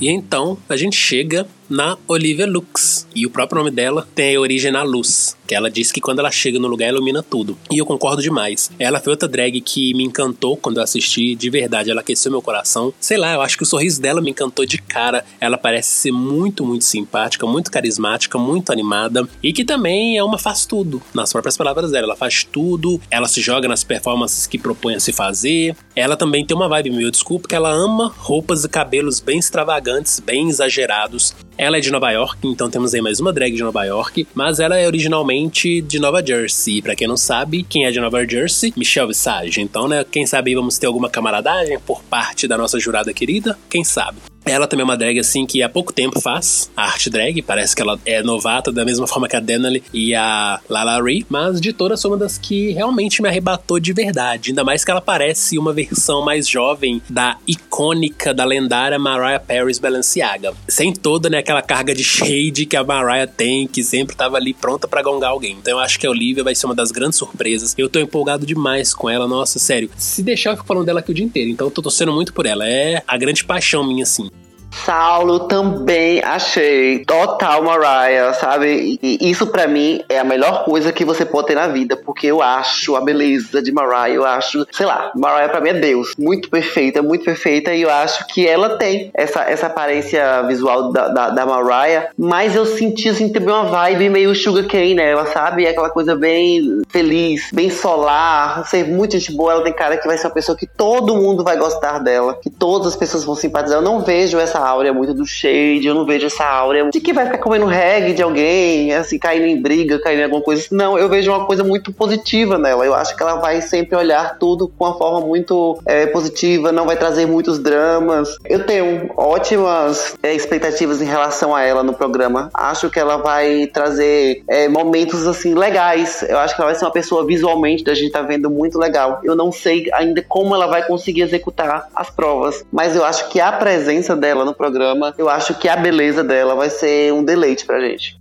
Então nós três podemos concordar porque ela lembra bastante a Maraia. E uma das coisas que eu falei da Maraia em uns podcasts anteriores é que ela é do estilo bagaceira. Eu espero também que a Olivia seja desse estilo bagaceiro. Ela não tem, assim, essa carga que o Saulo falou da Maraia de carregar um shade, mas ela sabe se divertir. Pelo Meet the Queens, ela mesma disse que ilumina o caminho, então ela realmente ilumina. Ela consegue tirar o sorriso do nosso rosto. E além, né, também dela ser muito bela, eu espero que a Michelle Visage também seja essa amiga camarada que uma vez ou outra salva ela sendo bottom. Eu não vou ficar decepcionado, porque eu tô botando bastante fé que ela vá até a final. Nesse quesito, assim, de bagaceira, eu espero que no Untucked ela solte um pouco mais desse lado alegre que ela mostrou no Meet the Queens. Porque parece que ela vai se dar bem, assim, com todas as drags. Pelo menos ela não transpareceu ser aquela pessoa que adora uma intriga, ou se não, fica com inveja de certa pessoa, porque recebeu um elogio X ou Y. Eu espero muitas coisas boas para ela. E continuando no bonde de Nova York, nossa, essa temporada parece que resolveu trazer todas as nova-iorquinas que não apareceram na 12 A gente agora tem a Rosé, tem 31 anos, e o nome dela, como já pode perceber, vem do vinho Rosé. Ela diz que ama a cor rosa. Ela é uma típica rainha comediante de Nova York, que é camp e glamourosa, mas também ama fazer grandes performances que enchem os olhos do público. E também parece que ela vai ser um desses boys brancos desmontados que todo mundo baba ovo, que vai ser tipo, né, a desejada da temporada. E embora eu acho que a Rosé tenha uma grande presença, não me convenceu muito, não. Sim, eu reconheço que ela é boa, parece que pode chegar longe, mas quando eu falo que não me convenceu muito é que talvez ela não me empolgue muito de assisti-la na competição. Mas vamos ver, né? Quem sabe ela mude minha opinião no decorrer das semanas. Eu achei nela, assim, eu posso estar errada, principalmente porque ela é irmã de Brita e a gente sabe que Brita é uma queen babadeira lá em Nova York e é uma pessoa que trabalha muito, é uma drag que trabalha muito lá em Nova York, então ela deve também ter essa bagagem aí de trabalhar muito, então saber o que, o que faz, saber se virar, porque Brita soube se virar, venceu vários lip sync lá, era uma queen muito boa, mas eu senti muito cheiro, assim, pelo que ela falou no Meet the Queens, pela, enfim, a, o espírito dela, eu senti uma coisa muito first boot nela. Foi uma das que eu precisei, inclusive, o Draglicious olhar a foto dela novamente, porque eu tinha esquecido meio que do, da maquiagem dela, do visual dela. Eu achei ela esquecível. E não me prendeu, não tem nada assim muito memorável na minha cabeça, não. Posso estar errada, porque eu tenho confiança no que a Brita faz em Nova York. Eu acho que uma Queen que segura muitas pautas, segura muito show, sabe se virar. Então talvez ela consiga, por osmose, absorver esse lado de Brita também, mas a energia que ela emana pra mim lá, não, gata. É, é uma coisa bem first boot. É, eu também não senti, assim, uma energia muito boa dela. Eu amo uma Comedy Queen. Pelo menos o que ela tá apresentando, assim, nesse vídeo, eu não, eu não curti tanto e eu também não tô colocando, assim, tanta fé que ela vá permanecer um longo período na competição. Eu meio que tô deixando um pouco, assim, aquele benefício da dúvida, do tipo, ah, vamos esperar a temporada começar pra ver se ela é boa mesmo, ou senão eu fico mesmo com essa primeira impressão de ser algo esquecível também, igual a Desiree falou. Eu não curti, assim, esse estilo que ela foi, pela roupa, mas eu não gosto tanto de ficar julgando por isso. Eu gosto mais de julgar pela atitude que ela tá ali. Meio que se ela falou que é uma comedy queen, ela tá precisando se soltar um pouco mais para passar esse ar de comediante, igual as outras que já passaram durante esse Meet the Queens e conseguiu ainda aprender no vídeo de cada uma.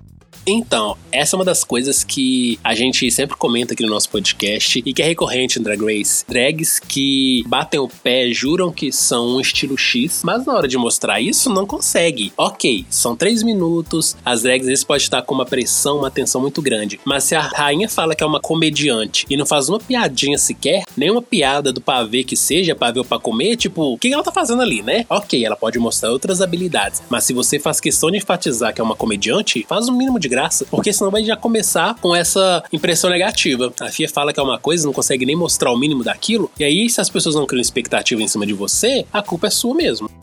É, menina, eu achei ela tão assim, meio doida. Eu sou isso, sou aquilo, mas, sabe? O Mé voltou pra ela também. Achei meio. Ah, tá bom, tá, deixa lá.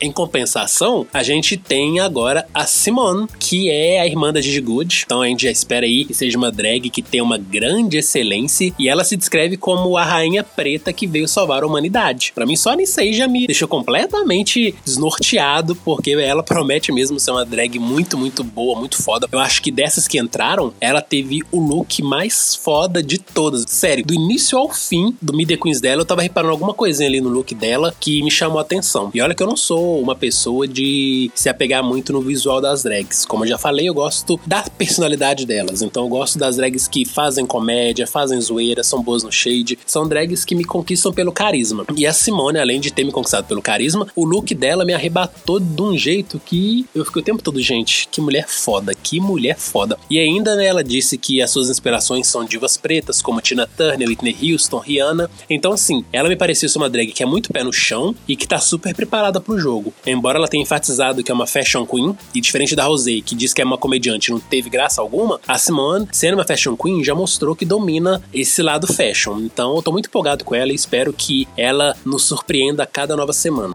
Eu gostei bastante, inclusive eu acho que dos únicos looks que eu consigo memorizar sem estar olhando na foto, já fica na minha cabeça exatamente o look dela, o cabelo dela tá incrível, ela tá belíssima, maravilhosa. Tem o fator também de ser irmã de Didi Good, que queira ou não queira, Didi Good ela arrasou na competição, ela tem um background aí ótimo. Se ela falar que é a mãe dela que fez aqueles looks dela, eu mato ela, porque Didi passou a temporada toda falando que a mãe dela faz os looks e me irritava. Mas incrível, o look incrível, a energia dela é muito boa. Eu acho que ela, apesar de ser uma look queen e a gente não espera tanto do, do timing para responder as perguntas, ser uma coisa mais assim básica, ela conseguiu responder tudo direitinho. Gostei bastante, eu tenho ótimas expectativas em relação a ela. Já fui olhar também o Instagram dela, já fui olhar as coisas que ela faz antes e ela promete, meu amor, promete. A gata promete. Ela vai truar.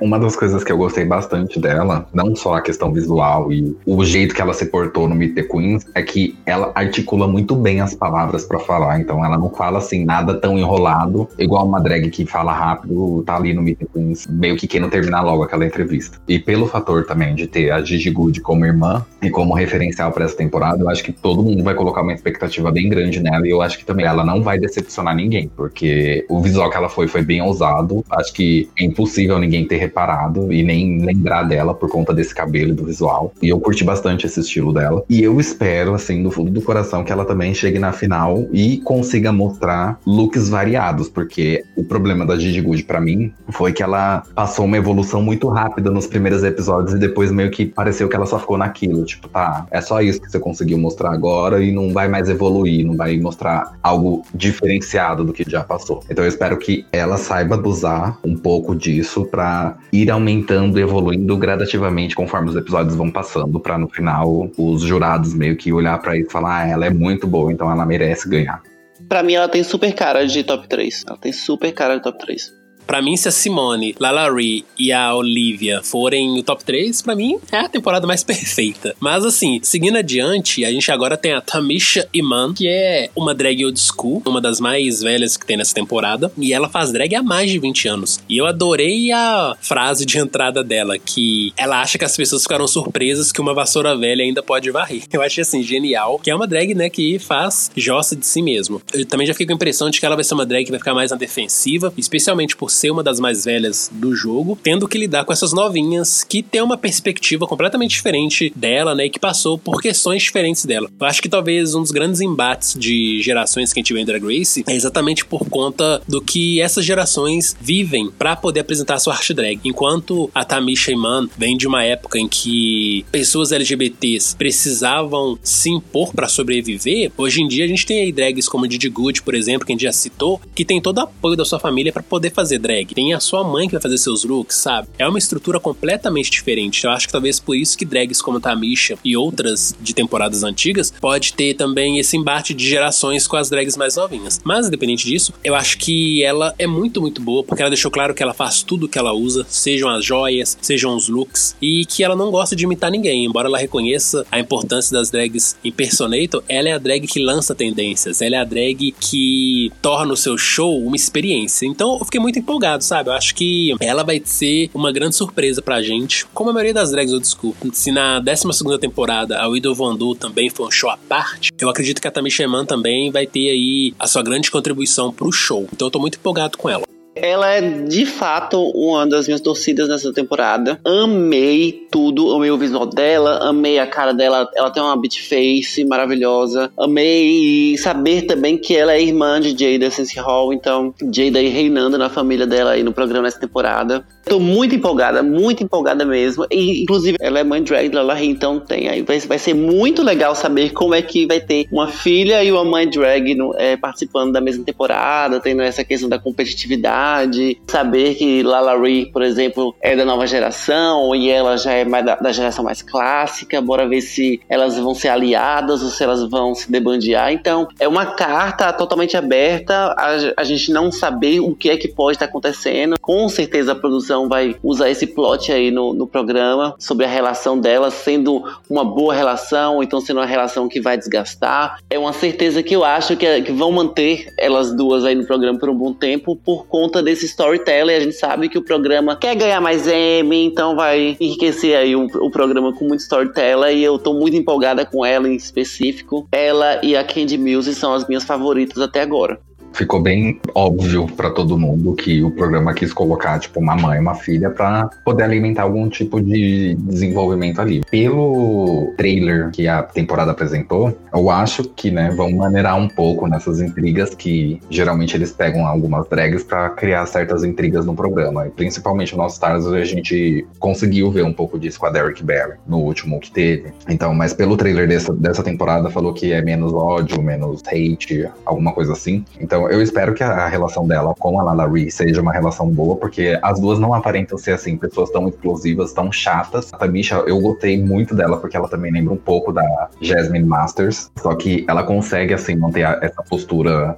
de legado que ela quis passar, pelo menos nesse Meet the Queens, que ela quer mostrar a história dela. Por mais que ela seja meio que uma senhora ali, que ela tá se autodenominando no Meet the Queens, ela quer passar esse legado dela para fazer a história, porque querendo ou não, o Composer Race já fez história e vai continuar fazendo história. Então, deve ser muito gratificante para uma drag, qualquer tipo de drag que começou ontem ou que já tem anos de carreira ser reconhecida dentro do programa. E uma das coisas que eu quero que o programa pare de fazer, na 12 segunda temporada estava fazendo, é parar de pegar no pé de certas queens. Porque, pelo que eu pude reparar nesse Meet the Queens, com certeza vai ter alguma coisa que a Michelle, a RuPaul, o Ross ou o Carson vai pegar no pé. E eu espero que não seja dessas drags assim mais antigas, que são drags old school, que tem muitos anos de carreira. Então, eu gostei muito da Iman por conta disso, dela ter esse porte, dela ser uma das drags mais antigas na carreira e querer participar do programa com esse ar bem, tipo, eu sei que é uma competição, eu sei que vai ter gente melhor que eu, mas eu quero pelo menos passar meu legado aqui pro mundo inteiro ver. E já que estamos falando de drags antigas, vamos para Tina Burner, outra drag lendária de Nova York, que é uma rainha comediante e camp e que faz drag há mais de 20 anos. Eu acho que se tudo der certo aí, a gente vai ter mais uma vez aí a Brigada das Velhas Sabugentas, que a gente viu na sétima temporada com Ginger Mindy, Kennedy e Jasmine Masters. Eu acho que as drags old school aí, que estão nessa décima terceira temporada, que no caso é a Tina Burner e a Tamishi Man, talvez elas se unam aí para se ajudarem na competição, porque elas sendo mais antigas, com certeza vão se identificar mais umas com as outras. E ela diz que ama ser uma drag exagerada, que ela não tá muito preocupada, né, em ser uma drag high fashion, tanto que ela define o próprio senso de moda dela como questionável, mas ela é uma drag que foca muito nos looks, nos shows de humor que faz. Então eu fiquei um pouco empolgado com ela. Eu assisti também uma vibe meio Nino West, então acho que ela promete, promete. Mesmo que ela não ganhe, talvez ela nem chegue na grande final, mas eu acho que ela também tem o potencial aí de ser uma das drags que vai nos fazer rir muito.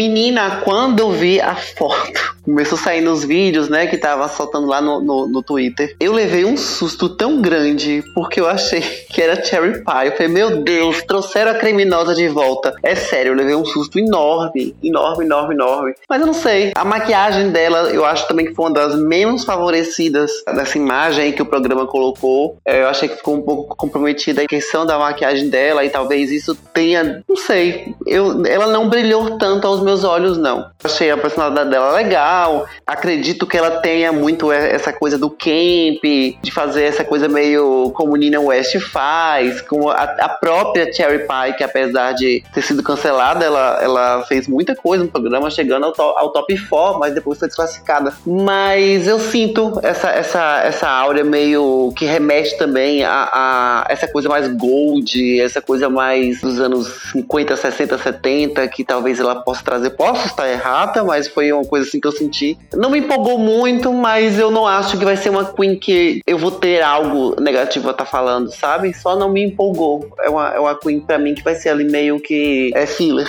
Eu também senti essa coisa que a Desiree falou, que dela ser uma filler. Por mais que ela seja uma comedy queen e consiga me conquistar por, por conta disso, eu não consigo ver ela fazendo algo de diferente. Ela parece que é aquelas comediantes de uma forma que faz uma, um tipo de comédia muito óbvio. Uma comédia visual, uma comédia, tipo, naquele momento. Não é uma comédia meio que pensada em todo o processo. Mas eu também tive esse mesmo baque de, tipo, olhar pra ela e falei, ué, a Sherry Pie de novo. É mais essa questão de, tipo, por ser desse estilo. Acho que ambas têm um mesmo estilo, assim, de ser um pouco caricata. Mas uma outra drag que ela lembrou, acho que nem todo mundo vai conhecer porque não passou no programa. Mas que eu conheci no YouTube é a Sherry Vine. Eu conheci ela fazendo paródias, ela também é uma drag comediante. Então eu senti bem nesse estilo.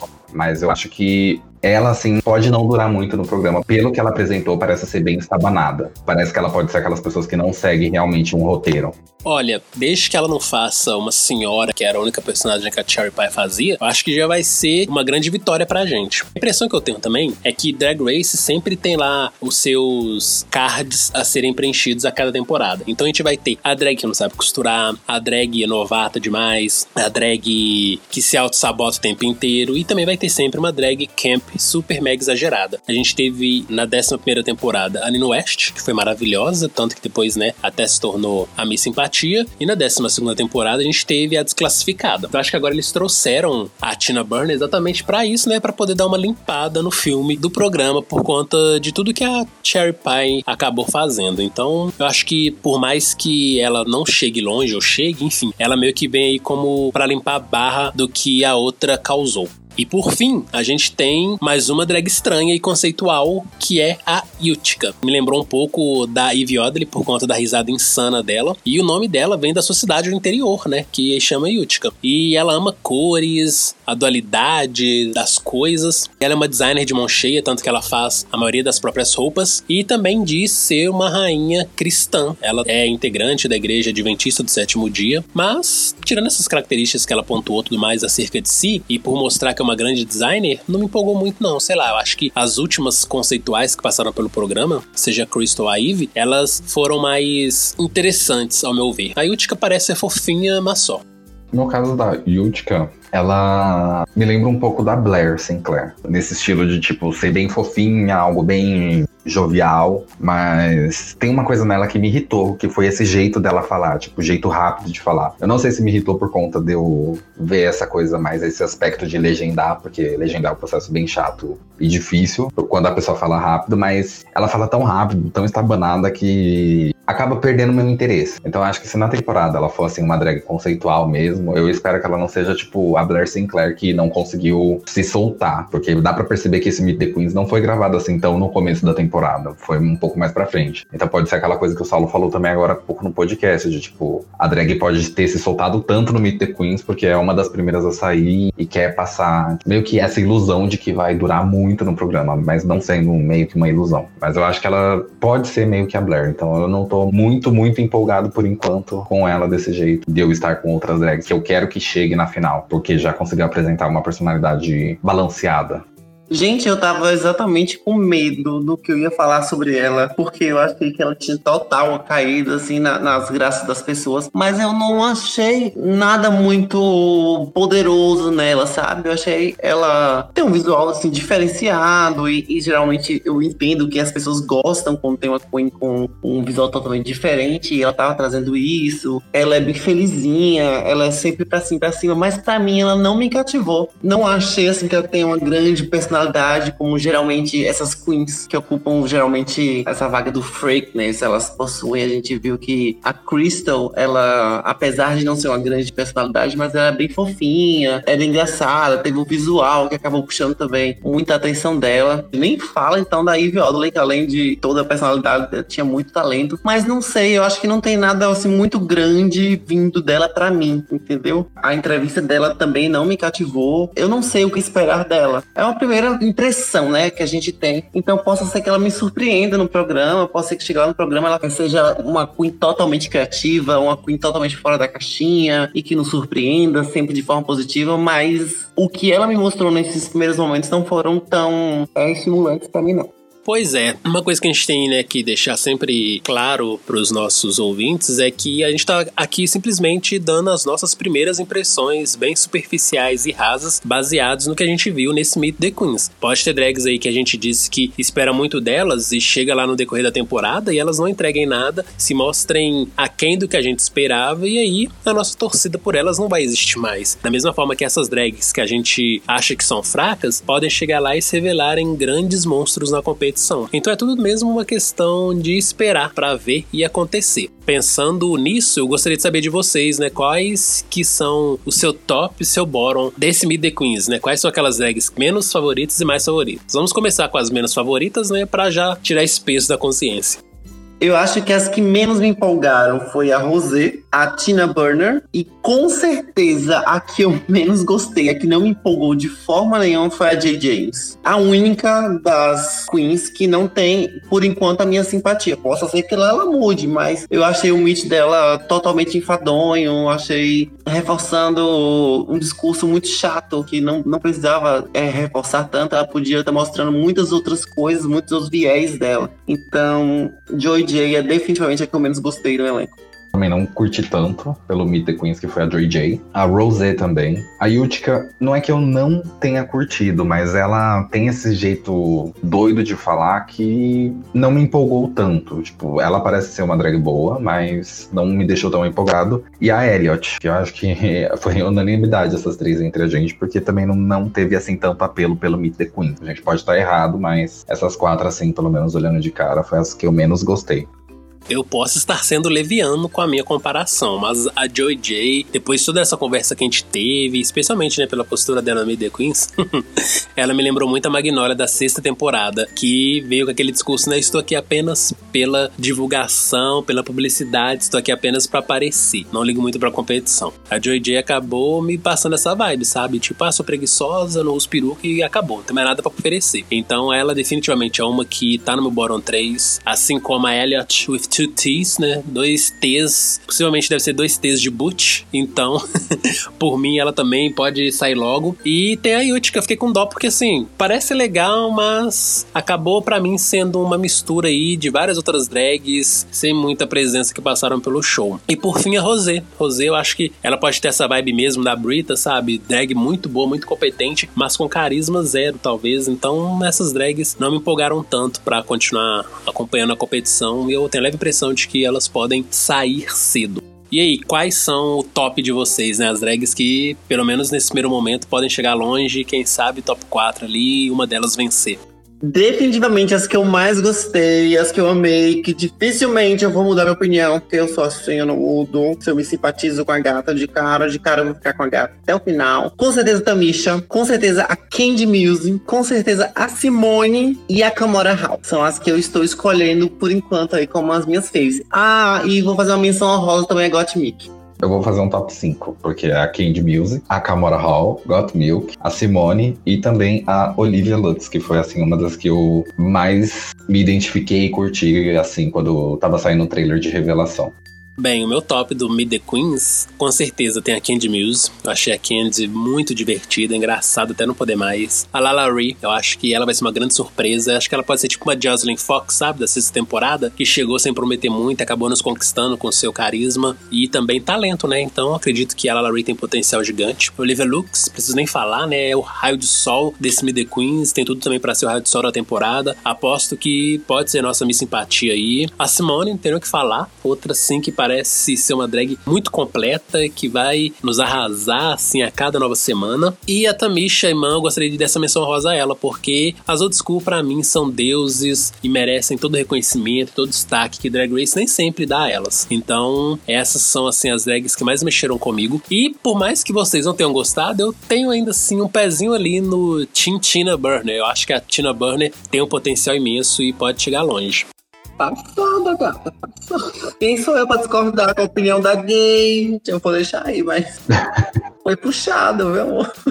Forçou. Longe de mim não respeitar, mas. É, né? A gente sempre tem alguma drag que não vai ser unanimidade. E a Tina Burner, de alguma forma, me deixou assim, gente, eu acho que ela vai nos surpreender. Então, tomara que, né, eu esteja certo. Porque já basta. Nos últimos dois anos, eu e Rod caímos duas vezes do cavalo. Primeiro com a Silk, que, né, o Mid Queens dela, e até mesmo aquela zona que foi a entrevista com a Aquaria, a Silk foi a que mais nos arrebatou. E a cada novo episódio, eu e Rod não tinha nem onde enfiar a cara de tanta decepção.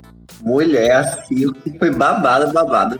E depois veio quem? A criminosa, que eu e o Rod também, assim, nossa, já ganhou, já ganhou. E a temporada nem começou e ela já estava desclassificada. Então, assim, pelo menos dessa vez eu vou dar uma chance para uma que não tá sendo tão querida, para quem sabe ela surpreender a gente positivamente.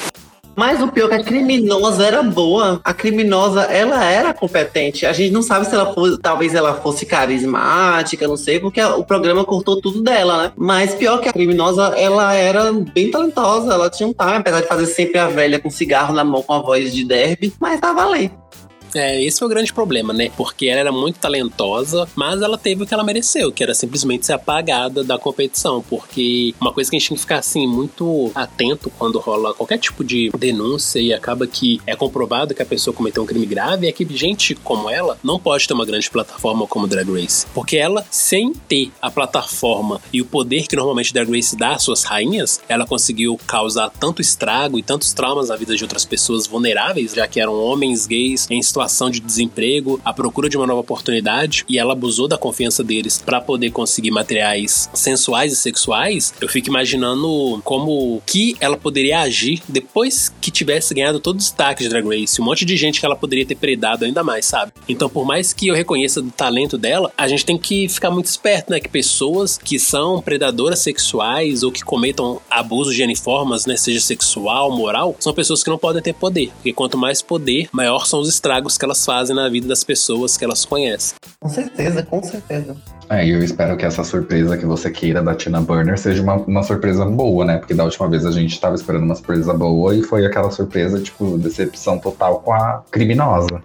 Pois é, né? Vamos torcer para que não tenha nenhuma criminosa nessa temporada de Drag Race e que qualquer drag que tenha algum comportamento problemático não seja nada grave nesse tipo, né? Porque é uma coisa que eu peço, inclusive, né, pros nossos ouvintes, que sejam mente aberta, sejam respeitosos, sabe? Eu acho que drag nenhuma lei tem obrigação de agradar ninguém e a gente também não é obrigado a amar todas as drags. Com certeza, dessa lista que a gente falou aqui, tem drags que talvez a gente não vá conseguir gostar no decorrer da temporada, mas isso não nos dá o direito de deixar lá ódio para elas nas redes sociais, não nos dá o direito de persegui-las, de tornar a vida delas um inferno, porque essa é a realização da vida da maioria das drags. E eu ouço falar que não só dos Estados Unidos. Eu acho que se houvesse essa possibilidade, né, das drags de outros países participarem de RuPaul's Drag Race, sem ter todo esse impedimento legal, né, porque para você participar do show sendo de outro país, você precisa de um visto de trabalho para poder atuar nos Estados Unidos. Então acho que qualquer drag ao redor do mundo queria ter essa oportunidade de brilhar nessa plataforma tão importante, impactante e de relevância mundial que é a Drag Race. Então é o momento delas atingirem, digamos que, o início do apogeu da carreira delas. Então a gente tem que celebrá-las, tem que apoiá-las. Então vamos evitar deixar lá ódio. Se você não gosta de uma drag, vai comentar com seus amigos no privado, sabe? Você quer xingar, xinga no privado. Mas não torne isso público. Não transforme essa experiência maravilhosa para as drags em algo traumático, em algo triste. Infelizmente, nesse ano, mesmo em plena pandemia, a gente viu várias drags, seja de Drag Race 12 temporada ou então de Drag Race Canadá, rainhas que falaram que cogitavam largar arte drag, tipo a Widow Von Du, a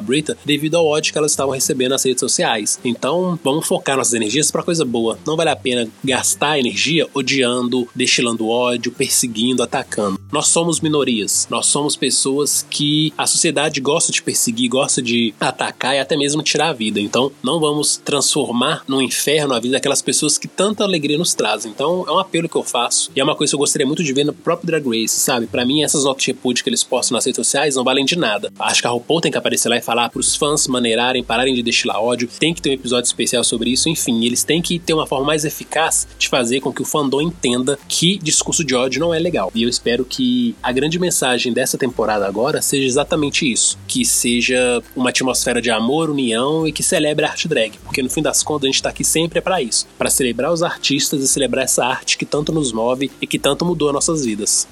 Com certeza, e eu, como um drag queen, posso falar muito sobre a questão de como a gente recebe tudo aquilo que a gente ouve. Seja amor, seja o ódio, é tudo dez vezes mais, porque nós estamos em um momento muito vulnerável. Tudo que a gente faz é muito difícil, então a gente meio que espera um reconhecimento. E se não tiver o reconhecimento, apesar de toda a dificuldade, a gente sim tem uma expectativa em relação que toda essa dificuldade seja reconhecida, a gente espera que seja respeitada, sabe? Porque é, é muito difícil início a gente se sente nua. Essa questão do Born Naked and the Rest is Drag é muito real. A gente fica totalmente aberta, totalmente nua, tudo nosso é muito aberto, porque é tanta coisa que a gente coloca dentro desse processo, é tanto amor, é tanto suor, é tanta incerteza, porque é um sonho de todas nós vivermos dessa arte, é um sonho da gente, porque é, um, é uma profissão, a gente vê com muito amor, a gente vê com muito zelo, então cada conquista que a gente vai ter, a gente quer comemorar, então essas meninas que estão lá em RuPaul, elas estão vivendo o momento da vida delas, então não é justo que seja podada, não é justo que aquele momento tão feliz, sei lá, é a esperança para que novos dias, que elas consigam estar vivendo daquilo que elas sabem fazer, sabe? É, é, é muito difícil, pode ser muito frustrante. Então, gente, pensem antes de qualquer palavra, antes de qualquer coisa que vocês vão dizer. Estimulem, procurem estimular, procurem incentivar é, as que vocês gostem. Se vocês não se simpatizem com outra queen, apenas deixe ela lá, respeite, já que vocês não consigam dar amor. Então, por favor, o apelo que eu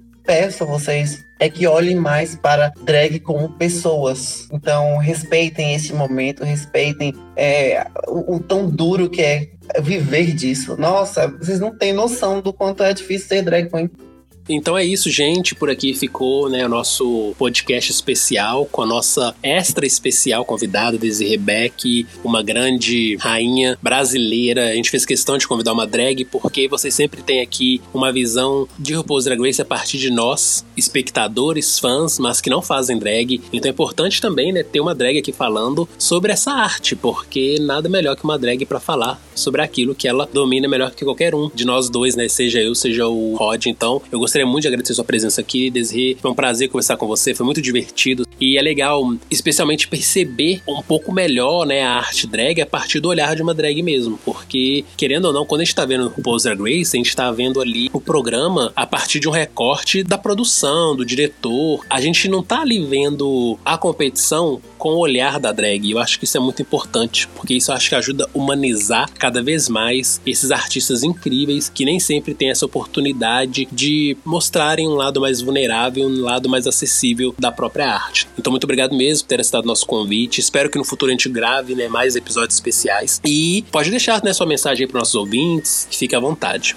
Eu que agradeço muito, Saulo, muito a Rod, tanto por essa ocasião de hoje, vocês terem me convidado para estar participando desse podcast, mas também com a ajuda que vocês deram para uma grande realização de um sonho meu, que foi a realização do TNT. E vocês deram um suporte enorme para gente. E eu vou agora fazer um jabá, porque a gente está no processo final. Na verdade, a gente está gravando esta semana a final já do TNT. É, a gente está com uma nova perspectiva, a gente está com uma nova direção, a gente está com Dakota agora, Dakota Monteiro, que foi a a winner da primeira temporada. E ela agora está trabalhando na direção artística do programa. Ela está em todo o processo junto comigo e com o Politano. Então é uma nova visão de uma pessoa que entende. A gente estava totalmente verde quando fizemos a primeira temporada. Eu nunca tinha trabalhado com nada acerca de captação de imagem, de edição. Mas ainda assim a gente conseguiu, mesmo com dificuldade. A gente teve um elenco maravilhoso. E a gente está com altas expectativas em relação ao TNT, que está vindo agora, já no início do próximo ano, por conta do do elenco, por conta do aprendizado, por conta de todo o material que a gente conseguiu fazer é, até a data de hoje, que a gente já tá na, na última semana da final. E vocês vão ter muito orgulho do material que a gente vai entregar por ser nacional. Então, gostaria de pedir muito apoio, que vocês apoiem o nosso projeto, que vocês apoiem as pessoas envolvidas, as queens, que a gente fez ainda nesse momento tão difícil que está sendo questão do Covid-19, que assolou o mundo e a gente teve que pegar as nossas laranjas e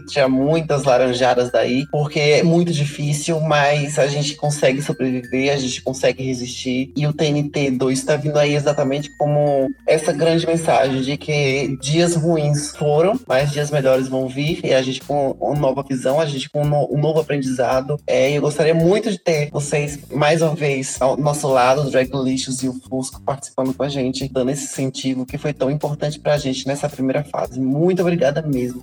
Imagina, para mim foi assim um prazer apoiar um projeto 100% brasileiro, 100% dependente, de pessoas que eu já acompanhava e gostava do trabalho. E vai ser um prazer acompanhar a nova temporada e ver quais são as novidades, quais são essas evoluções. Eu tô muito curioso e muito empolgado também para a nova temporada de TNT Drag. E quem tiver curiosidade para ver, pode entrar no meu site, draglistos.com.br, joga lá na barra de busca TNT, que vai aparecer todos os episódios da primeira temporada. E com certeza, quando sair a segunda temporada, vamos fazer a cobertura e vai estar tá tudo lá também. Então, se tiver tiverem vontade aí, no nosso site que tem tudo lá. Eu amo também tenho o maior prazer de acompanhar o trabalho. Eu também gosto de divulgar. Eu, eu queria que também tivesse mais espaço para essas produções nacionais, porque é o que eu sinto falta, porque a gente está muito americanizado, mal acostumado. É tudo lá dos Estados Unidos, nada vem daqui de dentro. Foi muito boa essa iniciativa. Eu gosto de divulgar essas coisas, tanto pela Fusco News, eu gosto de procurar também, fora da Fusco News, essas, essas produções nacionais, que é uma coisa que eu sinto falta, porque a gente está muito mal acostumado com essa coisa de Estados Unidos, norte-americano americano e nunca vem nada daqui de dentro. Ou se vem algo aqui de dentro, o pessoal não dá muita bola. Então a gente tem que sempre forçar essas pessoas a procurarem esses tipos de conteúdo. E o TNT, que é o reality da, da Desiree,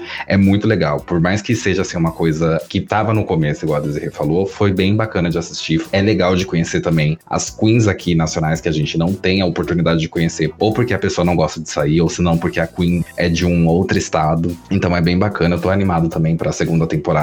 Com certeza assim, a gente vai ver uma diferença maior, mas é bem legal vocês que estão ouvindo acompanhar. E o mais legal ainda é que não precisa, assim, esperar sair em um canal de televisão ou baixar de algum lugar. Tá tudo no YouTube. É só jogar também TNT Drag, ir na, na Drag ou se não ir na Fusco News na primeira página, que vocês vão encontrar tudo por lá.